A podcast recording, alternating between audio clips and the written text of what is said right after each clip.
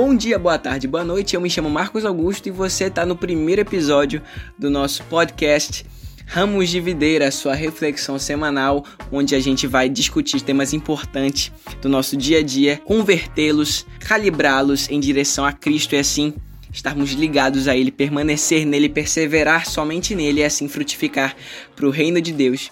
E é esse o meu desejo para você nesse primeiro episódio. Então, se você já curtiu, se ajeita aí na cama, se ajeita na cadeira ou na rua onde você estiver ouvindo a gente e cola comigo que vai ser um ótimo primeiro episódio, se Deus permitir.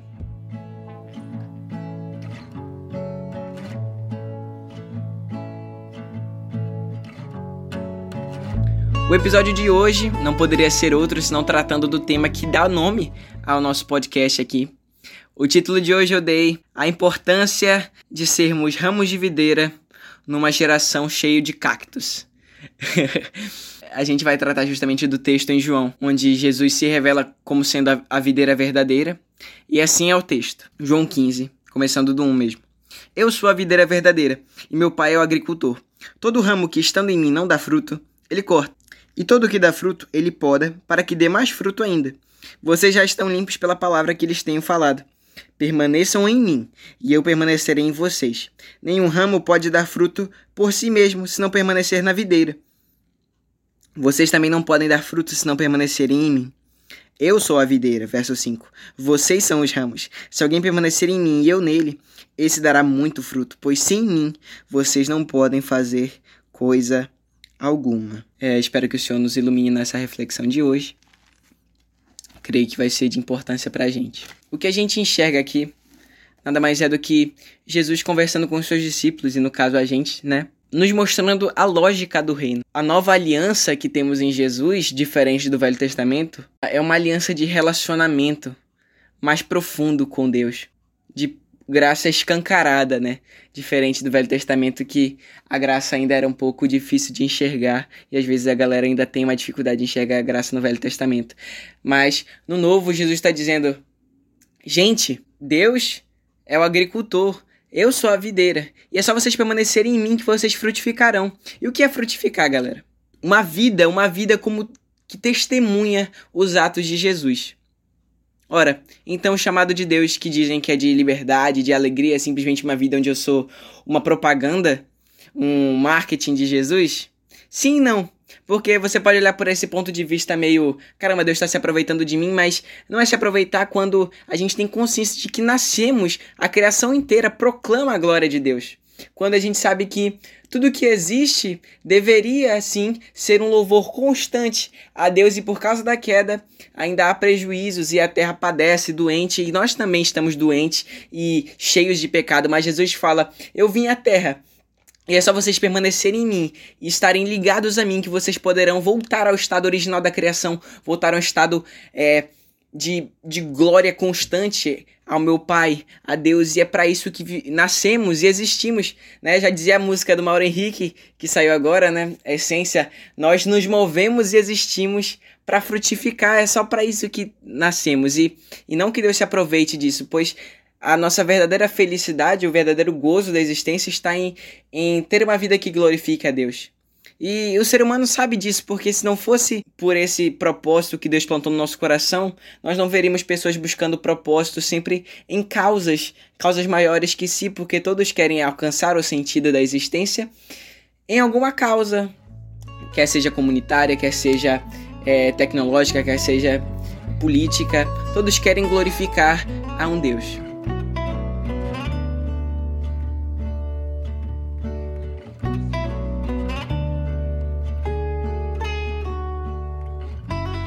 Agora, a questão é a seguinte: eu não quero falar sobre a diferença de uma vida que glorifica a Deus dentro da igreja e a galera que glorifica os seus ídolos é, fora da igreja. Eu quero falar sobre os ramos de videira e os cactos, todo, todos no mesmo templo, né? Por que cacto, Marcos? Vejamos, o que é um ramo? Um ramo é simplesmente o galho que está ligado ao tronco principal, que é Cristo, né?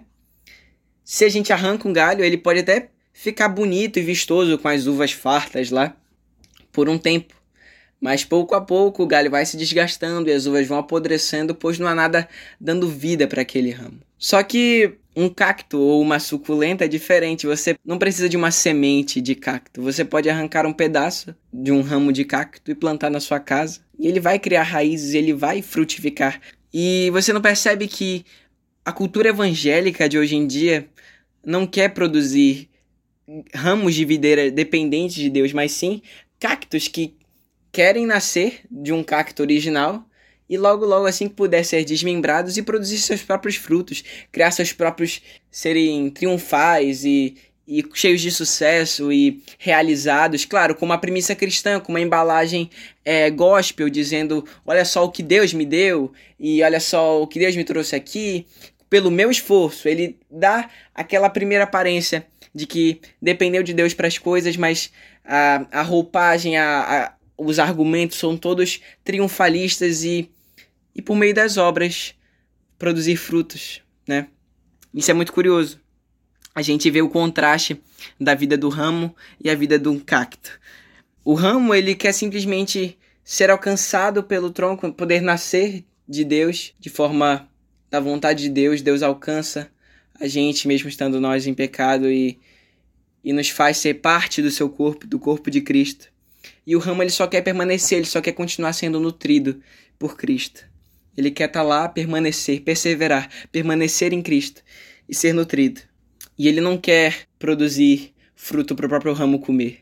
O ramo está grudado ao tronco e frutifica para os outros. Para um dia o necessitado passar, ele está pronto para ter algo para dar para quem está passando com fome e com sede. A realidade do mundo evangélico de hoje é pessoas que querem até nascer, querem até nascer de Cristo, mas estão muito mais interessados em produzir frutos não dependendo da videira. Ok, você você me trouxe para a igreja, Deus. Eu já gostei disso aí. Muito obrigado por ter me tirado das drogas, por ter me dado novos amigos, por ter me dado um, um programa para ir todo final de semana. Agora eu vou usar toda essa estrutura, esse sistema religioso para fazer minha carreira aqui, para me dar propósito. Ou seja, eu até usei Deus no começo, mas o meu verdadeiro Deus é, é, é a causa que eu vou lutar aqui dentro da igreja, quer seja um ministério, uma liderança grande, que eu vou aqui caminhando, subindo minha escada. Opa, é desenvolvimento pessoal, busca por uma disciplina, uma um método, uma fórmula aqui específica para eu poder subir a escada aqui na minha, na minha comunidade. E pouco a pouco você vai vendo que essa pessoa não depende de uma videira, não. Ela encontrou seus próprios métodos de desenvolvimento, desenvolvimento pessoal. Ok, ele pode até passar pela Bíblia às vezes para embasar o que ela faz, não perder a sua temática evangélica, a sua temática gospel. Mas ela não depende de Deus. O seu louvor não é pelas obras de Deus e pela sua misericórdia. É, Pai, eu te louvo pelo que o Senhor tem feito em minha vida. Eu te louvo porque eu consegui este ministério. Eu te louvo porque eu tenho uma família agora, um carro novo.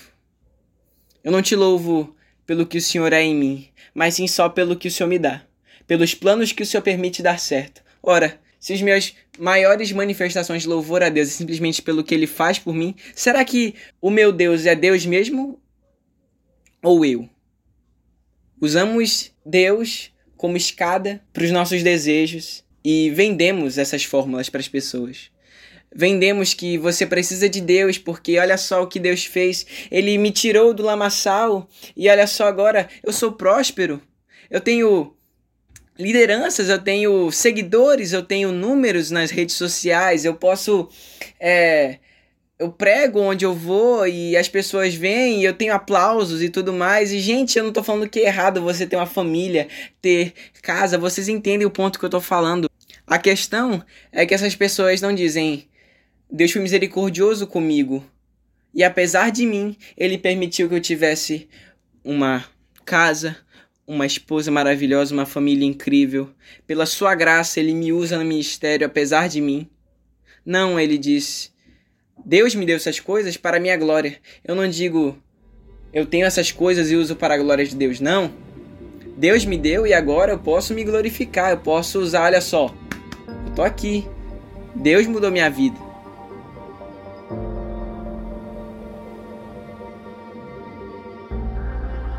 E essa questão, não queremos depender da videira. Lutamos pelas nossas próprias forças constantemente. Queremos nascer da videira, mas assim que pudermos, desarraigarmos e lutar pelos nossos próprios esforços, pela nossa própria disciplina, pelo nosso próprio desenvolvimento pessoal. E é por isso que a cultura coach tem crescido tanto nas igrejas evangélicas, galera. Porque não, não tem graça essa vida que eu dependo de Jesus. Como assim? É, é simplesmente pela fé e eu permanecerei lá e é só ser buscar amar a Jesus e todas as coisas serão acrescentadas? Sim. Tem um versículo assim, é Mateus 6,33. Buscai o reino dos céus e as coisas serão dadas. E não tô, não tá necessariamente falando de bens ou sonhos, não, mas os frutos que Jesus quer frutificar em nós, não pelo seu egoísmo, mas porque ele é digno de toda a glória. Digno de toda a glória da sua criação e nascemos para adorá-lo. E não há, nenhuma, não há maior realização pessoal do que viver para glorificá-lo. O resultado prático dessa teoria toda que falei dessa filosofia de cacto, de que eu até queria nascer de Deus, mas agora eu vejo que eu sou muito melhor sozinho e Deus é um coadjuvante dos meus sucessos e não o único responsável, né? Eu tenho um, currículo religioso, olha só, eu produzi isso aqui na minha igreja, e se você quiser, eu tenho bastante experiência e eu tô aqui para trazer esse novo formato inovador que vai trazer um grande avivamento. Nos tornamos microdeuses, não é isso? Nos tornamos as nossas próprias videiras, né? Uh, nós queremos nascer, sair, nós queremos nos autossuster, nós não precisamos da palavra de Deus. Usamos a palavra de Deus como um self-service. Pegamos isso aqui que me motiva, isso aqui que dá o argumento para eu poder fazer isso ou assado. E a, o resultado prático disso, voltando ao que eu ia falar, é uma religiosidade frustrante. Porque essas pessoas rapidamente ganham destaque na igreja. As pessoas gostam de ouvi-la porque é um discurso atraente. Porque aquela pessoa mostra logo os resultados do sucesso. Olha só, eu tenho tudo isso. Então, se aquela pessoa tem tudo isso, lógico que Deus está com ela. E atrai muita gente.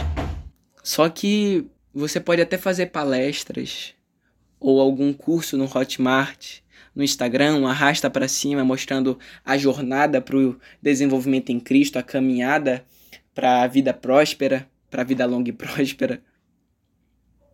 Só que a religiosidade não se sustenta.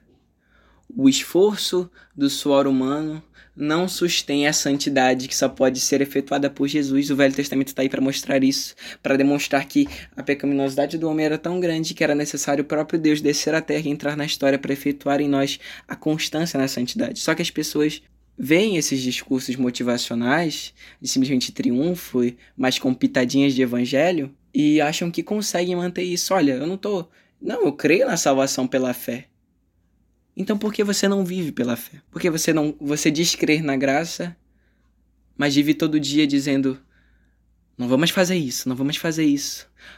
Tá, eu vou fazer aqui. É, como é que é? Eu tenho que fazer um jejum de quatro horas, porque aí minha oração vai ser mais ouvida. Eu tenho que meditar é, na palavra pelo menos umas duas horas por dia. Isso aqui é o bastante para eu não cair na pornografia de novo essa semana. E aí a gente vai criando fórmulas e fórmulas e fórmulas. E aí a gente abre a Bíblia e só vê Cristo em todo canto. Percebe a diferença? E essa religiosidade que as pessoas acabam engolindo vão frustrando elas porque no fundo elas até queriam viver para Deus, elas querem produzir fruto para o reino, mas não conseguem, porque elas não estão ligadas na videira. E só o que está ligado na videira produz fruto. E aí elas vivem um falso evangelho tão sutil, não um falso evangelho como da teologia da prosperidade, não. É uma teologia da prosperidade muito mais disfarçada que fala da graça, fala que dependemos de Deus. Mas aí a prática de como dependemos de Deus é faça esse tanto de coisas desse tipo, decore esses tantos de versículos e assim temos uma receita de bolo para a santidade. Temos uma receita de bolo para a vida com Cristo. É relacionamento? É relacionamento uma vida dessa? Onde eu tenho uma lista de afazeres para fazer, um checklist? Ou isso é relação de patrão e empregado? Sim, nós vemos a. Nós chegamos a Cristo como servos. E Ele, do seu amor, da sua graça, nos faz livres. Livres para fazer a sua vontade. E é isso que às vezes a galera não consegue crer. E no fim das contas, o que mais falta é fé. porque não cremos que o sacrifício de Jesus é o suficiente para produzir em nós todos os frutos que precisamos, que o sacrifício de Jesus é o suficiente para produzir a santidade que precisamos. E, vive e vivemos correndo da sala para a cozinha para ser constantes, para ficar mais um mês sem ver aquilo ou isso que não queremos cair, sendo que a gente tem que parar de correr tanto. Gente, eu não estou tirando a responsabilidade humana disso. Sim, temos que agir.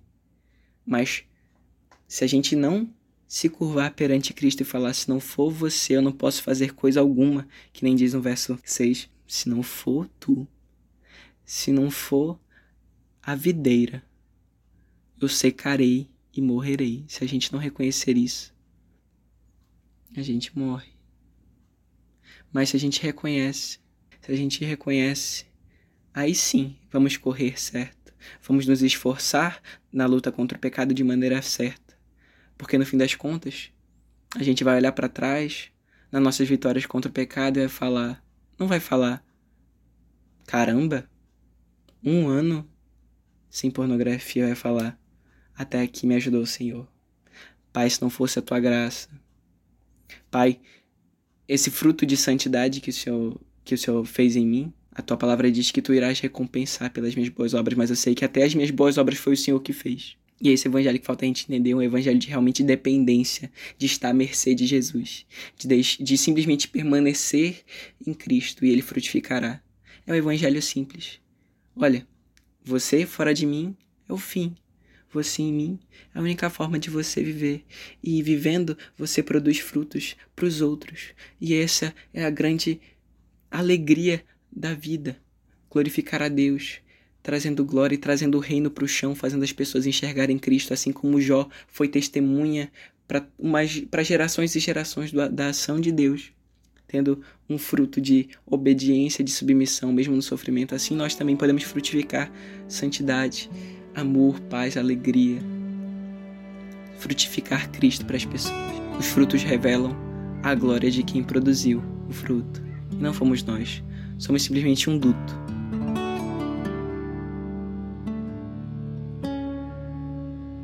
Então eu deixo essa reflexão do nosso primeiro episódio. Talvez para a gente começar a agir mais para o reino, é necessário crer que a gente não age, é Cristo. Para frutificarmos para a glória de Deus, é necessário crer que é Ele que frutifica a gente. Um galho sozinho não produz. Para ser ramo, é preciso saber que você apenas é instrumento da seiva de Cristo que age dentro de nós, para te frutificar para o reino. É o que está dentro que agirá. É Cristo se movendo dentro de nós que produz a vitória contra o pecado. Não nós tentando imitar uma coreografia dos céus, porque somos seres caídos. E quanto mais dizermos eu não quero, eu não posso, eu, eu vou fazer isso e tal. E quanto mais criarmos leis, quanto mais lutarmos com a carne, mais carne produzirá. Mas se formos realmente ligados à videira, frutificaremos de verdade. E não seremos cactos, porque cacto não produz alívio, só produz espinhos. Esse foi o nosso primeiro episódio. Se você gostou, compartilhe com seus amigos obrigado por ter chegado até aqui. E é isso. Até a próxima. Tchau!